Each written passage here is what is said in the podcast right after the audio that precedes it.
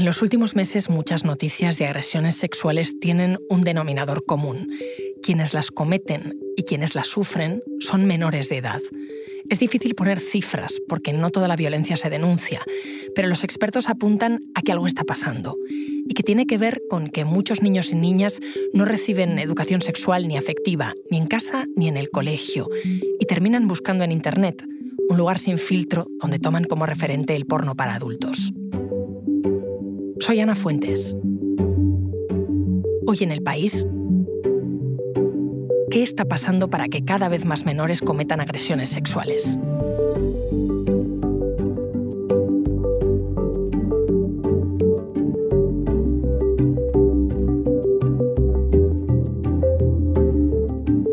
Hola Isabel. Hola Ana. Isabel Valdés es corresponsal de género del país.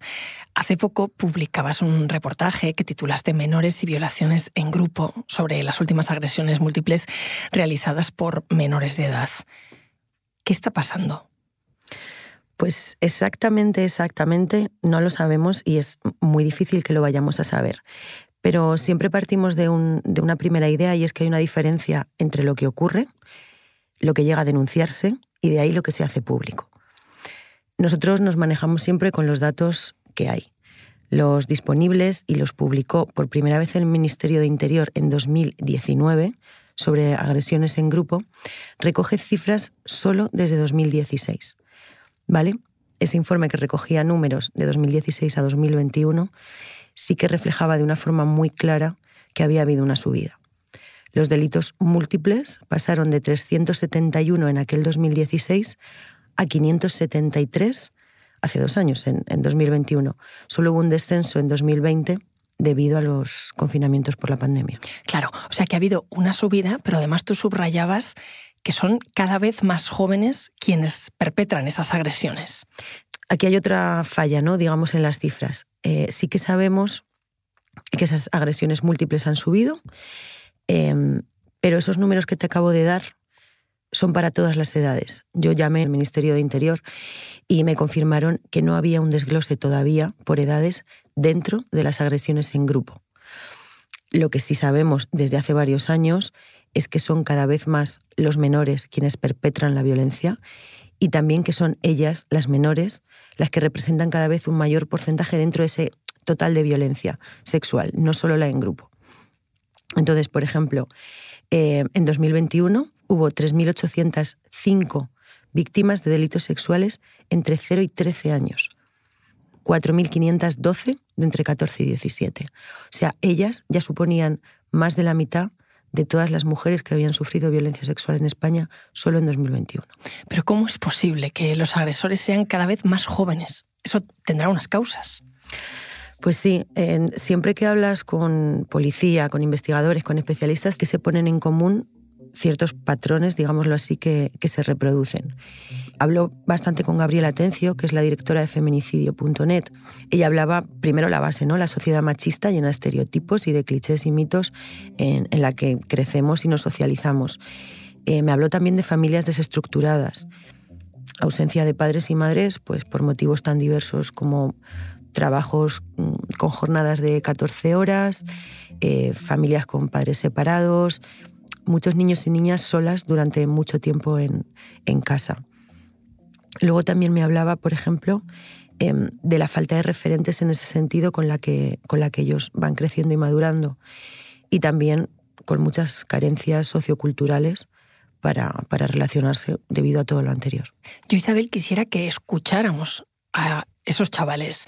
Mi compañera Jimena Marcos grabó un grupo de 11 a 14 años que pertenecen a un grupo de scouts, Scout Álamos 260, y esto fue lo que le contaron sobre el tipo de educación sexual afectiva que, que han recibido. Nos enseñaban cómo eran las cosas, cómo se hacían, pues, los bebés, sí, cómo se follaba y, y todas esas cosas. Yo en, el, en, primaria, ¿vale? El año pasado, eh, claro, eh, teníamos la asignatura del cuerpo, ¿no? Y entre ellos entraba los, los, los órganos reproductores, eh, los de la mujer los del hombre. Y la regla también, porque decían la regla, pero no sabíamos qué era. Y había chicas que sí que no lo sabían. Y nuestra profe sí que nos explicó qué, qué métodos teníamos para no mancharnos, también con lo, lo que íbamos a tener con la pubertad, los granos, también con los chicos, que les iba a crecer la nuez, así. Yo he, dado el tema de, la reproducción y también una vez mm, vino eh, la enfermera del colegio a mi clase y al resto de sexto, que estoy en sexto, y nos habló de qué era la regla, por qué salía y cosas. Si alguna vez necesitáis información o queréis saber, ¿a quién preguntáis? ¿Dónde buscáis información? Google. Sí, a los padres. Yo tengo un libro que me compró mi madre que se suponía que me lo iba a dar cuando me viniera la regla, pero al final decidió dármelo antes. Y em, está muy bien, se llama eh, La regla mola si sabes cómo de qué va o algo así, no me acuerdo. Y en ese libro no solo te explica cómo es la regla, que, cómo te puedes quedar embarazada, cómo, porque en los colegios siempre te, te explican cómo, qué pasa cuando el óvulo es fecundado, no cómo se fecunda el óvulo, ¿no? Y que pues cuando tienes relaciones sexuales que no siempre se, hay penetración y no siempre te puedes quedar embarazada. También hay eh, métodos anticonceptivos y muchas cosas. Algunos mm, tienen la suerte de poder preguntarles dudas a sus padres. Esta última niña que mencionaba ese libro. Em, pero al final tienen dudas y la educación sexual y afectiva en los colegios mm, es insuficiente, ¿no? Ante la falta de información, pues ya lo decían, acaban buscando en Internet, en Google. Pues sí, buscan en Google. Eh, hay estudios, por ejemplo, el Centro Reina Sofía también que decía hace un par de años que a quien más preguntan también es a sus amigas y amigos. Pero claro, están preguntándose entre ellos niños de 8, 9, 10, 11, 12 años que no saben nada. ¿Qué pasa? En España en este momento no existe eh, un currículo sexoafectivo obligatorio que esté implantado ni en colegios, ni en institutos, eh, ni en universidades, ni en ningún sitio. ¿Qué pasa? Si hay dos leyes ya que han eh, introducido la obligatoriedad de que esa educación sexoafectiva se introduzca a lo largo de todo el proceso educativo. Una es la ley del solo sí es sí y otra es la reforma de la ley del aborto ambas ya en vigor, ambas aprobadas. ¿Qué pasa? Las competencias educativas son de las comunidades autónomas. Eso una vez que se mete en la ley, está en la ley, pero después se tiene que desarrollar. No va a pasar a corto plazo, pero con cualquier persona con la que hables, eh, que se mueva en este ámbito, te dice que lo que más urge de verdad es eh, educar. Ahora me sigues contando, Isa. Enseguida volvemos.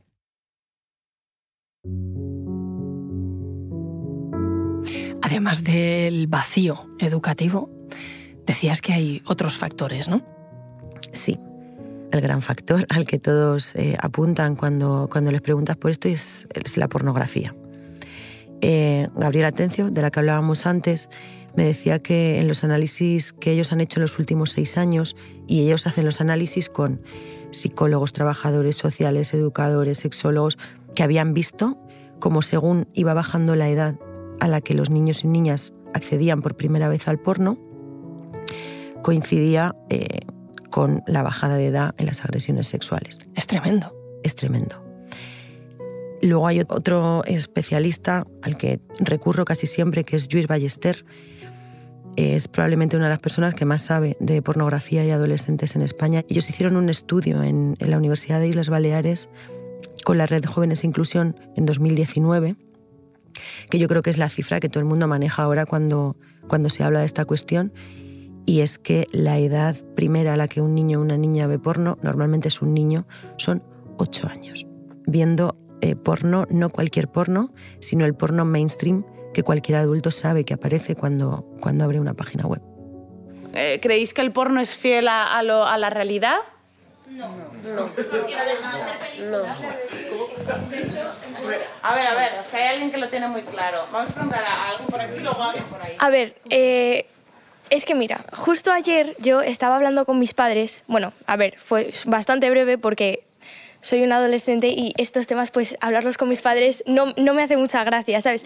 Pero eh, me decían eso que, a ver, la cosa de ver porno no es que sea un problema en sí, o sea, si tú lo ves, pues tampoco está tan mal. El problema, en general, es que eh, si tú ves porno, luego puedes interiorizar que hay algunas de las cosas que se hace ahí que es que no son realistas, no son en plan que, a ver, como decía mis padres, que el, cuando tú tienes relaciones sexuales es algo más afectivo, o sea, tú estás muy unido a la persona con la que estás haciendo eso, normalmente, también hay excepciones, pero en general, pues tienes confianza con esa persona, eh, pero que, claro, no sé si será así tal cual, pero que supongo que en el porno como que deshumanizan mucho las cosas. O sea, como que no ponen las relaciones de manera muy realista, que digamos, es más eso, como una película, porque eso es lo que es, sin más. A ver, que no, no, es realista porque realista.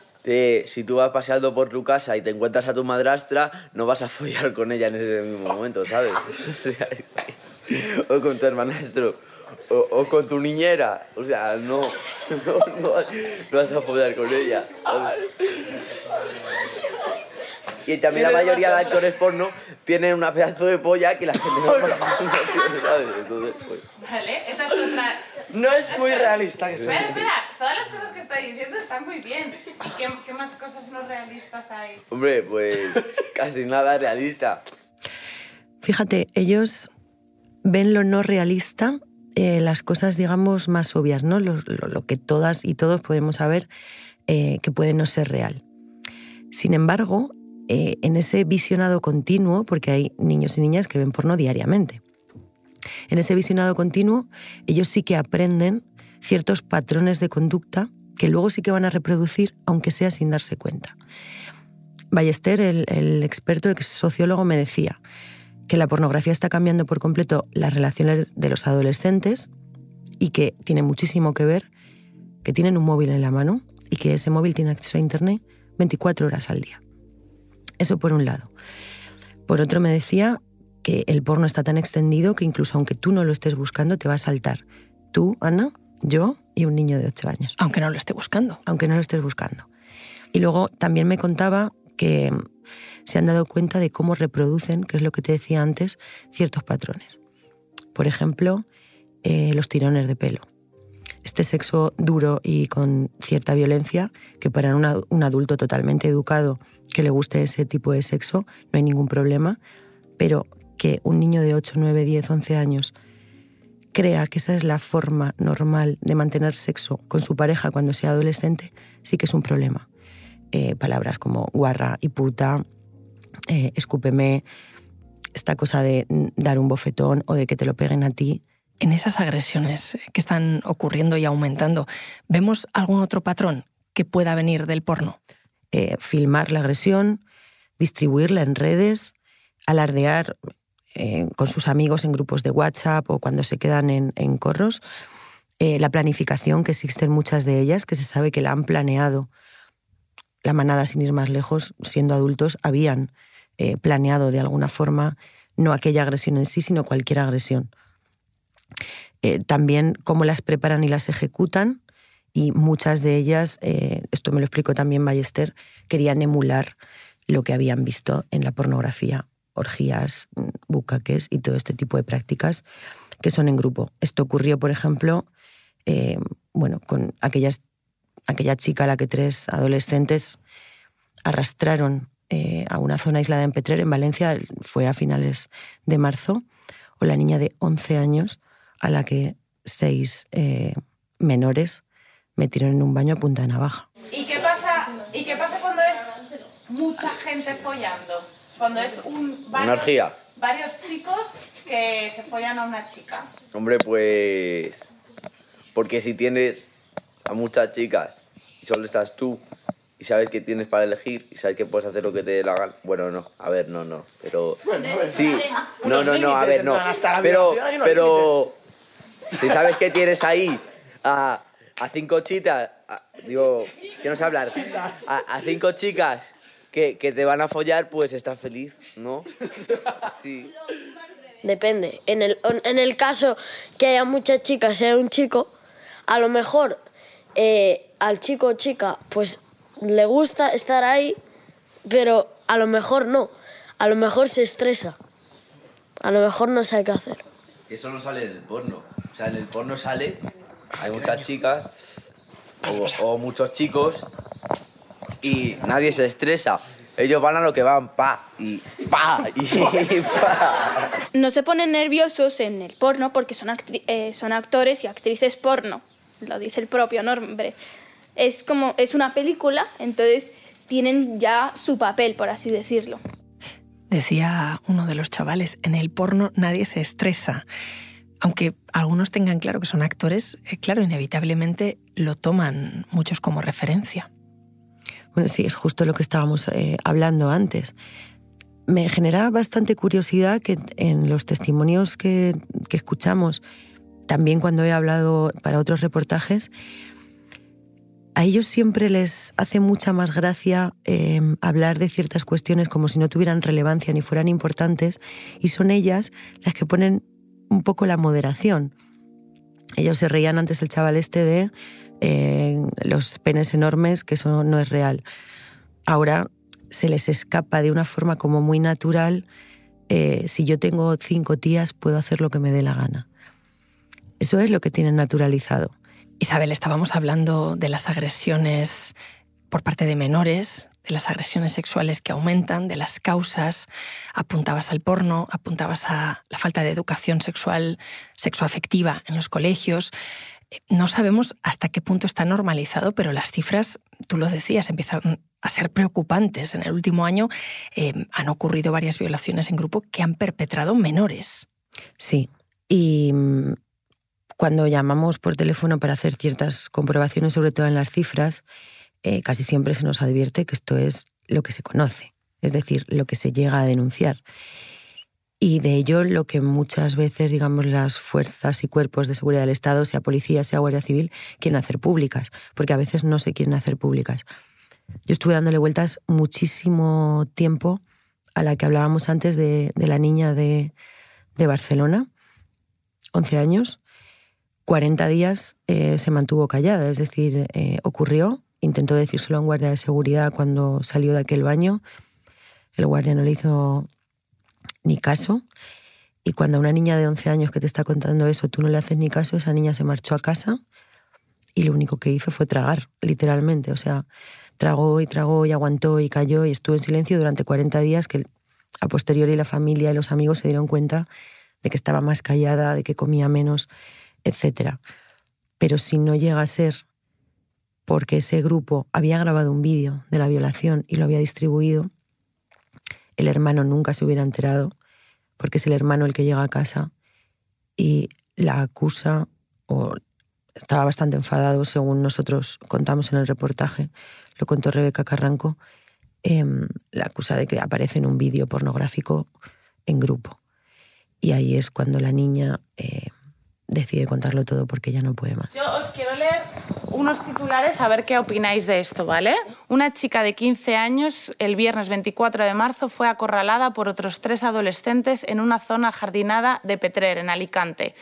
Dos de, los, dos de los chicos tienen 17 y 14 años respectivamente y el otro está por debajo de esa edad, por lo que no se le puede imputar. Otro titular. Una niña de 11 años, el sábado 5 de noviembre del, del, año pasado, la violaron en un baño del centro comercial Magic de Badalona y lo grabaron. Seis chicos. Eran seis chicos, tres mayores de 14 años, dos menores de esa edad y un sexto que aún no ha sido identificado. Eh, ¿Conocíais estos casos? Sí, Sí, no, sí. sí. La de no tanto, pero la de... La Sí, la del centro comercial sí. Estos titulares son eh, muy impactantes, sí. Eh, eh, porque son eh, niñas muy pequeñas y luego los agresores, hay, no son mayores de edad creo que ninguno, y agreden a niñas que son muy pequeñas, que pueden ser de nuestra edad o menores, la del centro comercial que tenía 11 años, y luego que haya agresores menores de 14 años. Mm, No sé cómo se les ocurre hacer eso.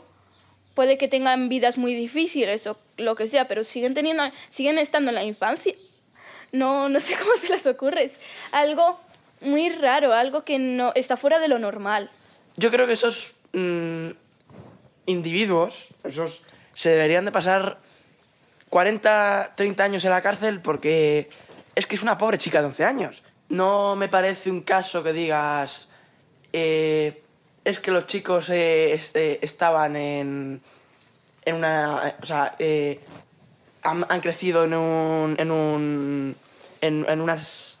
mm, en un entorno, en unas circunstancias especiales. Son chicos, de hecho, que como podríamos ser nosotros, pero con el con una claro, con, con una maldad que dices encima luego es que amenazaron al hermano, que no me- es que no me cabe en la cabeza. Yo creo que esos chavales no, no deberían de salir a la cárcel hasta que les salieran canas. Yo, a ver, esto con lo de que las niñas eran muy pequeñas.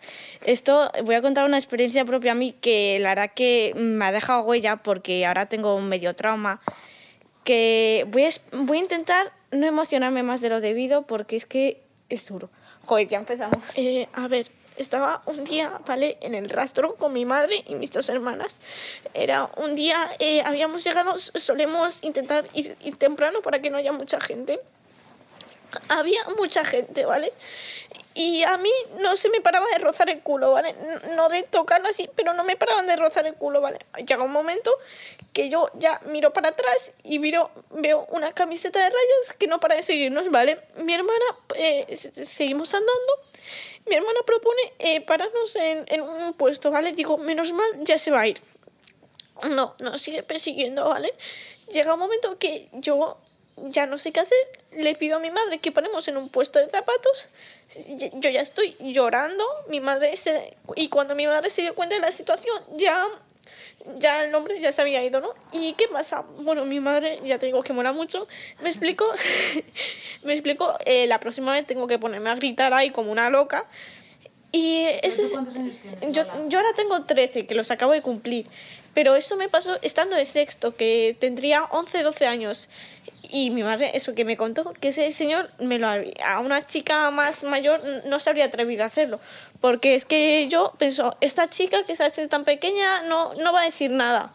Y es que al menos eh, cuando somos eh, las niñas que son pequeñas, pues como que mm, no, o sea, si te empieza a educar sexualmente cuando ya eres mucho más mayor, o sea, con 15 sí, pero es que en verdad las más vulnerables son las niñas pequeñas, porque tú, eh, un violador, no piensa, ay, voy a ir a esta chica de 15 que, que nada, que, que a lo mejor ya lo sabe. No, piensa una niña pequeña que no va a decir nada porque nunca la pasa y no va a saber reaccionar. Porque ya te digo, cuando mi madre se dio cuenta de la situación de que estaba cagadísima. Yo estaba, que esto parece, ah, no, me han tocado el culo. No, esto caga muchísimo. Además, que es que no solo me iba tocando, es que nos estaba persiguiendo, ¿vale? O sea, a mí.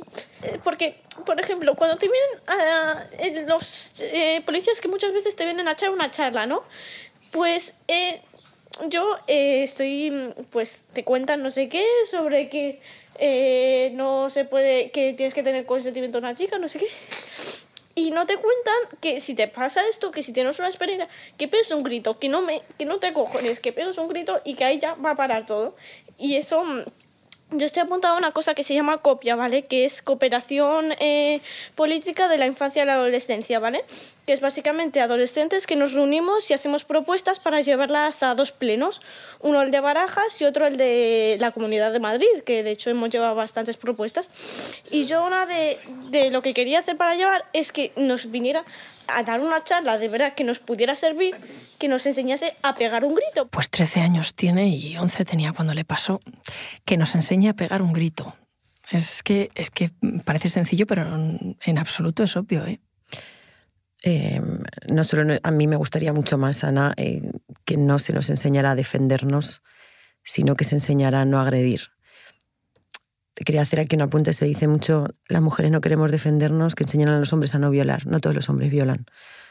Pero creo que la educación tiene que ir no tanto hacia la defensa. Me produce muchísima tristeza escuchar esto, es decir, que venga alguien a enseñarme a gritar. Creo que ese no, creo que de verdad que ese no es el camino. No es el camino el, el grito en defensa, pero sí me parece importante y lo ha sido, y ese ha sido el cambio en los últimos 5 o 10 años, la verbalización, el contar lo que pasa. La bolsa oculta de violencia sexual es tan inmensa que nadie se atreve a hacer una, digamos, una aproximación muy exacta, pero en España se producen 400.000 delitos sexuales al año y que lo que conocemos es solo un 2%. Yo sigo dándole vueltas a lo bien estructurada que tiene la cabeza esta niña, a pesar de lo que le pasó, la suerte que tuvo de tener una madre así, pero yo no sé si esto es representativo. Es representativo de parte de la sociedad, pero desde luego de otra inmensa parte no. Eh, esta niña, igual que otras que hemos escuchado y otros que hemos escuchado, tienen la suerte y ellos hacen referencia y ellas a sus padres y a sus madres. Es decir, en casa alguien les ha explicado algo. Pero ¿qué pasa cuando nadie en casa les explica nada? Cuando en el cole lo único que les enseñan es lo que es un óvulo y un espermatozoide y nada más allá. ¿Qué pasa cuando abren internet y googlean eh, follar, porque lo googlean, eh, porno directamente, eh, cómo tener un orgasmo o cualquier otra cosa? ¿Qué les va a parecer? estoy fascinada de verdad con, lo que acabamos de, de escuchar de esa niña y lo bien que lo ha encajado todo y lo bien que lo tiene asentado para la edad que tiene ojalá eh, todas las niñas de su edad, incluso por debajo, eh, pudieran tener la misma situación que ella. Muchas gracias, Isabel. Muchas de nada, Sana. Este episodio lo ha realizado Jimena Marcos. La grabación en estudio es de Nicolás Chabertidis. El diseño de sonido es de Nacho Taboada. La edición es de Ana Rivera y la dirección de Silvia Cruz La Peña. Yo soy Ana Fuentes y esto ha sido Hoy en el País. Mañana volvemos con más historias. Gracias por escuchar.